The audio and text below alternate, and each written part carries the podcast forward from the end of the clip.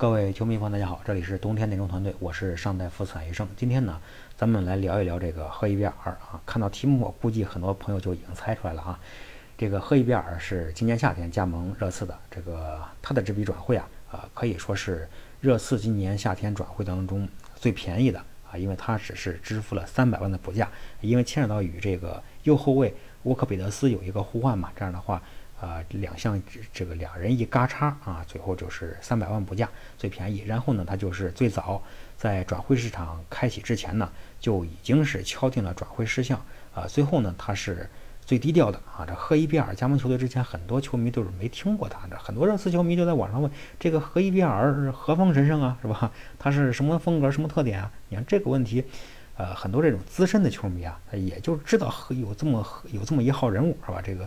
这具体什么风格特点，我也也是不清楚，啊，其实这个问题啊，应该来问我啊，因为我是南安普顿的球迷，是吧？这个圣玛丽出去的球员是吧，我都熟啊。然后呢，可能是因为我这个名气不大啊，可能是在群里咱们很多朋友就都了解我，可能而且咱们群里也不是所有人都知道我是南安普顿的球迷，是吧？啊，所以说这个对于这种科普的这个任务啊。啊反而是落在哪些人身上？落在拜仁球迷身上啊，这个很有意思。你说一个英超球员转会到另一家英超球队啊，最后来科普的是德甲球迷啊，这个 确实是有意思啊。当然出现这种情况并不奇怪，因为赫伊比尔，呃，今年二十五岁，他之前的这个职业生涯最高光的时候就是在拜仁时期，他是出身于这个拜仁的青训系统，他不是呃这个南安普顿那个斯泰布伍德那个。呃，青训出身的啊，他是拜仁出身的这个拜仁青训出身的球员。当时很多人就是把他誉为这个拜仁未来的中场核心，或者说是丹麦未来的中场核心啊。他跟这个埃里克森啊一前一后，然后呢。嗯，但是呢，这个拜仁大家都知道啊，他中场不缺人啊，不缺人，所以说一个年轻球员啊，除非你是非常那种有天赋的球员，所以你在拜仁很难获得这种稳定的上场机会啊。所以说这个赫伊比尔啊，就趁着年轻转会到南安普顿啊，但是南安普顿这个。呃呃，南安普顿也算是他没赶上好时候吧，因为这个南安普顿，他对于赫伊比尔来说是个非常不错的去处啊，非常理想。因为南安普顿呢，他一个是大家知道他是这个青训啊，非常出名啊，很多这个优秀球员都是从他这个青训系统啊走出来的。然后呢，嗯，就是还有一个这个金字招牌什么，就是他们对这种呃七十五分球员，就是那种啊能力非常不错，但是还有潜力没挖掘出来的这种啊七十五分球员。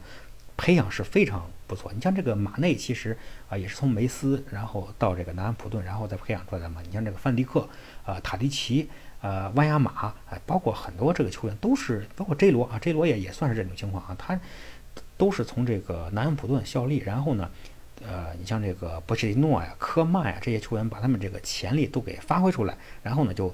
转入这个一些豪门球队是吧？然后打出了自己一片天地。当然，这个塔迪奇他后来是加盟这个阿贾克斯了啊啊！不过也表现也非常不错。你像暴打皇马的时候，这阿塔迪奇就是头功啊。然后呢，但是这个赫伊比尔啊，他没有赶对时机。为什么呢？因为南安普顿他正好赶上这个股权转让啊。因为这个当时呃，南安普顿这个老板呢是利伯海尔女士啊。利伯海尔女士这个俱乐部是从他的父亲。啊，马库斯·利伯海尔，呃，手里接过来算是一个遗产吧。然后呢，这个利伯海尔女士呢，她其实对足球呢，呃，不怎么感兴趣啊，没没，呃，不是很感兴趣。所以说呢，对这个南安普顿俱乐部，呃，不是非常上心啊。然后正好这个咱们中国一位老板高继胜啊，也想这个收进军英超啊，然后就收购了这把这个，他就把以两亿英镑的价格啊，把百分之八十的股权卖给了这个高继胜。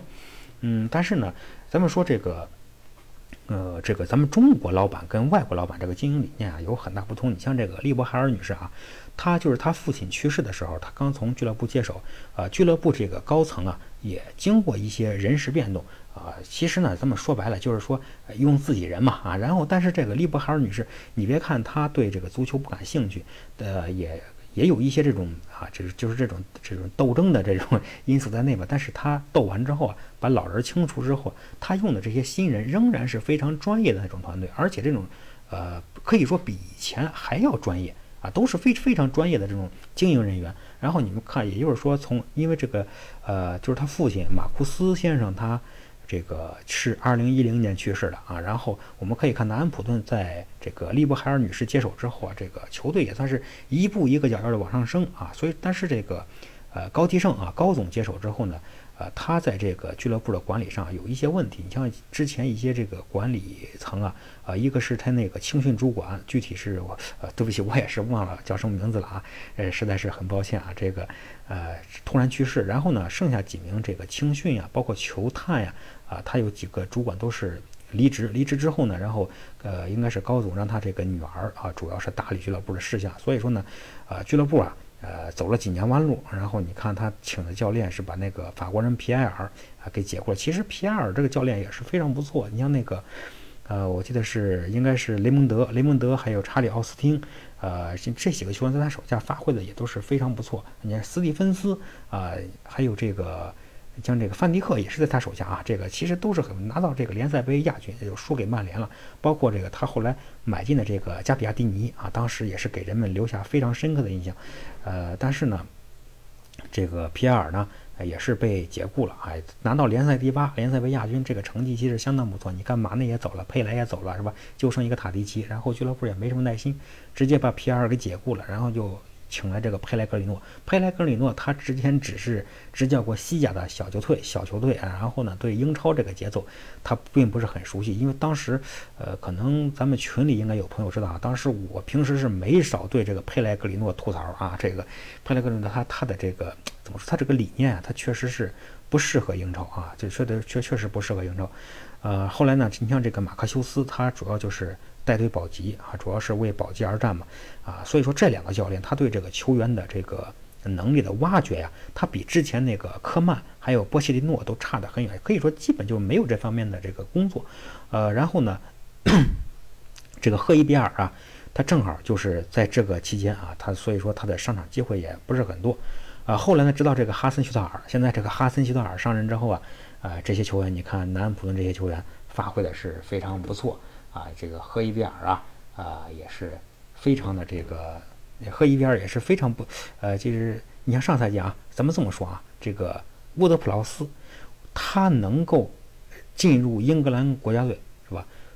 除了他自己的努力，还要感谢另外两个人，一个是主教练哈森希特尔，另外一个就是赫伊比尔。赫伊比尔是干什么呢？就是我以前说过一个辅助型中场，沃特普劳斯啊，他。负责向前推进、向前传球，赫伊比尔就负责给沃德普劳斯传球，是吧？他就是中后场的一个稳定器。你看，沃德普劳斯冲到前场，这个赫伊比尔他就是，呃，在后边把把这个沃德普劳斯和身后的这个中后卫之间的这个空当啊，就是他负责来策应保护啊。当然，有时候他的插上也是非常的积极啊。这个咱们具体，呃，这这具体情况咱们以后有机会再具体说啊。咱们说，咱们就可以看一下这个。赫伊比尔上赛上赛季啊，他这个抢断是二点四次，场均是二点四次。在南安普顿队内，他是呃这个排名第一啊，拦截是一点四次，是全队第三。这个是跟呃沃特普劳斯是并列第三。呃，然后呢，他还有一项数据是重新夺回球权是十点六次，这个是在英超的。呃，全部的中场球员里排名是第一位的啊，第二位是这个弗雷德啊，这他是第一位的。也就是说，之前我们说他他就是一个非常理想的那种呃辅助型中场，而这种球员呢，他是穆里尼奥所急需的。为什么你我们可以看穆里尼奥他这个战术理念啊啊，咱们简单来说，他对于什么最重视的，就是对这个中轴线，中轴线他必须。中轴线上这几个必须都是那种过硬的人物，是吧？然后呢，就说你不能马虎，好吧？这你看他这个穆里尼奥他执教的这些呃球队啊，咱们说呃每一个球队里边，他都有一个这种风格强硬、技术扎实的这种辅助型中场。你比如说切尔西那会儿有那个马克莱莱，呃，国米有那坎比亚索，啊，皇马有哈维阿隆索。后来切尔西有拉米雷斯，曼联那会儿有埃雷拉，你看这些球员，他风格虽然不同，但是呢，呃，作用都差不多啊，都是那种打手兼保镖型的啊。然后这个穆里尼奥他在来到热刺之后啊，这球队里边很难找到这种角色。你像那个穆萨西索克，他的速度、他的力量还是非常不错，但是他这个视野很窄，是吧？在传递方面、策应方面，它这起到作用非常有限，尤其是在中后场啊，它作用非常有限。然后这个恩东贝莱，他是攻击型中场出身，把你回撤之后一时半会儿他也找不到感觉，是吧？然后这个戴尔啊，啊，他也是，他是最理想人选，但是呢，他这个状态是一直不在线。上个赛季啊，到本赛季啊，来到中后卫的位置上，这才算是把功力给恢复了啊。然后就是这种辅助型中场的缺失吧。啊，让这个穆里尼奥他这工作是非常不顺手。你看这个接手球队刚开始那会儿啊，这个穆里尼奥他只能是通过这种收缩阵型啊，到这个把重心放在低位。通过这种方式来维持这个后防稳定，这没办法，因为当时热刺的情况实在太差了，他只能是通过这种方式先把球队的这个成绩先稳定下来。然后进攻方面呢，他就是主要把这个孙兴民和小卢卡斯，因为这两个球员其实他也不是那种纯边路球员，但是没办法，就他俩速度快，是吧？然后就把这两个人给放到边路执行这种快速推进。呃，后来这个洛塞尔索。就是波切蒂诺没有用好的这个，没有用出来这个洛塞尔索，让这个穆里尼奥啊扶植成中场核心了啊。虽然说洛塞尔索成为中场核心，把这个球队的战术体系中心啊，呃实现了前移，而且球队这个进攻质量啊啊也非常呃提升的也非常快。然后呢，这个由于中场就缺少了这种必要的这种策应啊保护啊，所以说热刺这个战术体系它并不是那种非常稳定啊。然后就是说在当时这个队内。跟这个洛塞尔索最合拍的这个搭档，就是这个辅助型中场谁啊？是温克斯。温克斯他在穆里尼奥来到球队之后啊，这个防守硬度是明显提升。以前没见过温克斯的防守会这么硬啊，是吧？你看上赛季他的这个场均拦截是一点二次，一点二次拦截在热刺的中场球员中他是最高的啊。然后呢，这个温克斯他本身这个传球组织能力啊也有也不错啊，然后他可以正好给。洛塞尔索提供这种足够的支援，你像上赛季战胜曼城那场比赛啊，就是他们两个人合力，呃留下的那种经典的战例。但是呢，呃温克斯跟洛塞尔索呀，他本身是一种轮换的关系啊，除非是打曼城这种硬仗，是吧？穆里尼奥他绝对不会把两个人同时派上场，因为消耗实在是太大了，是吧？你如果再碰上伤病的话，那穆里尼奥这。根本就没法指挥了，是吧？然后呢，就是说，所以说这种合格的这种辅助型中场啊，是穆里尼奥他最急需的球员啊。然后他也说过啊，对这个赫伊比尔，呃，就是观察了很长一段时间了啊。然后这个赫伊比尔呢，他来到球队之后，我们可以看啊，就是说，呃，融合的速度是非常快，基本上就是一个休赛期过后之后，他就立马就进入球队的主力阵容了，是吧？你看，啊他现在是热刺踢了八场比赛，他出场七次，其中六次是首发，然后联赛啊是四场，四场他是。呃，门门将洛里之外啊，唯一一个全部打满全场球员啊，可以看出穆里尼奥对这个赫伊比尔是非常重视。然后呢，这个赫伊比尔呢，他在这个洛塞尔索这个伤一直没好利索的情况下，他现在基本上是能够承担起一个向前推进的这种任务啊，有点像这种四分卫啊，像四分卫，就是说他的，你看他的场均传球是八十七次，是球队中最高的球员。然后呢，第二名的戴尔是。六十八次，比他少了十九次啊。然后这个，这个，呃，赫伊比尔他这个传球质量是相当靠谱啊，传球成功率也达到了百分之九十，而且还送出了四点三次的精准长传，是吧？他的这个推进啊，呃，效果是非常好啊。然后呢，这个赫伊比尔啊，就是说他在后场啊，就是通常能够以最快的速度，是吧？找到这给自己找到这种接球的空间，然后球来到自己脚下之后啊，他不会把这个球在自己。脚下停留太长时间，有有的时候就是，呃，第一下就是非常快的速度就把球交给另外一侧队友，是吧？然后呢，就是帮助球队就是完成快速推进，以最快的速度完成推进，就是向两侧转移，利用咱们这个热刺两条边路的速度优势啊，形成这种啊快，形成这种进攻提速啊。你像这个对曼联那场比赛，这赫伊比尔最后。助攻奥利耶那个进球是吧？就是非常他的就是根本就是脚步行球，直接一个向前的一个斜塞，然后呢就是，呃，博格巴博格巴啊，咱们群群里最近就是经常黑的这哥们儿啊，然后他就是慢慢悠悠的往回赶，正好就在传球路线上是吧？正好就是给这个赫伊比尔的传球当了一回背景墙，然后就是给奥利耶，奥利耶啊在禁区内得球之后啊，一个推射远角得分，把比分锁定为锁定到了这个。六一儿童节是吧？然后呢，呃，在防守端呢，这个赫伊比尔啊，他仍然保持这个在南安普顿时那个防守效率是吧？上赛季他是二点四次抢断，本赛季还是二点四次抢断。然后呢，这个拦截呢是一点三次，呃，这两项数据呢，二点四次抢断是排名呃。这个球队第一，一点三次抢断是排拦截啊，拦截是排名球队第二。那么尤其是赫伊比尔这种拦截能力，之前我说过啊，这个拦截它是在运动当中产生的一项数据，运动防守当中产生的一项数据。然后呢，就是说，就是说什么？就是说我刚才也说了啊，就是温克斯他的拦截次数是一点二次，上赛，然后呃，但是在中场球员里边。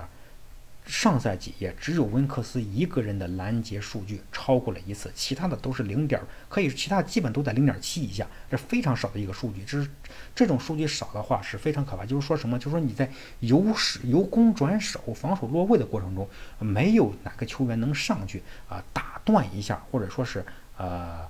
在对方脚下夺回球权啊，哪怕是打断一下对方的进攻节奏。所以说上赛季这个热刺，这个热刺他的进攻体系不稳，体现就是体现在这儿，就是没有一种中场没有这么一个辅助性中场啊，在由攻转守或者高位逼抢的环节中啊，起到这种兜底的作用，给这个后防线啊提供这种足够的保护。现在赫伊比尔来了之后呢，啊，他这个作用是非常明显。你看这个呃对阵曼联的时候，他对这个尤其是在高位啊还是低位对这个。呃，这个费尔南德斯啊，对他的限制是让人这个印象是非常深刻啊。然后呢，这个赫伊比尔啊，他是有效的加呃提升了球队的这种防守机动性，啊，可以说就是稳定的传递，再加上这种机动性十足的防守，可以说就是给这个热刺的这个中轴线补上了最后一块拼图。呃，咱们可以看热刺这个数据啊，他前四轮啊，热刺这个控球率是达到百分之五十五点二。上赛季是多少？上赛季是五十一点五，提升了将近四个百分点啊。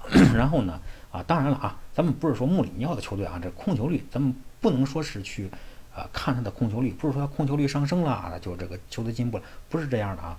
就是说他的控球率上升之后呢，他但是他的这个攻击效率上升的更快。你像他上上赛季啊，热刺他的场均射门次数是十一点七次，现在是多少？十五点八次。啊，场均进球上赛季一点六个啊，现在是三个啊。当然，这三个肯定不会是一个正常数据，它以后肯定会降啊。但是我们也能看出，这个热刺它整个这个战术体系，还有这种进攻效率，都出现这种质的提升。那么在这种质的提升背后呢，赫伊比尔所起到的作用是非常的关键。啊，可以说。得到这样一名中场大将啊，热刺只花了三百万英镑的补价。当然了啊，从会计的角度来讲，还是一千五百万是吧？咱这么说，三百万现金的补价啊，精确点，三百万现金的补价。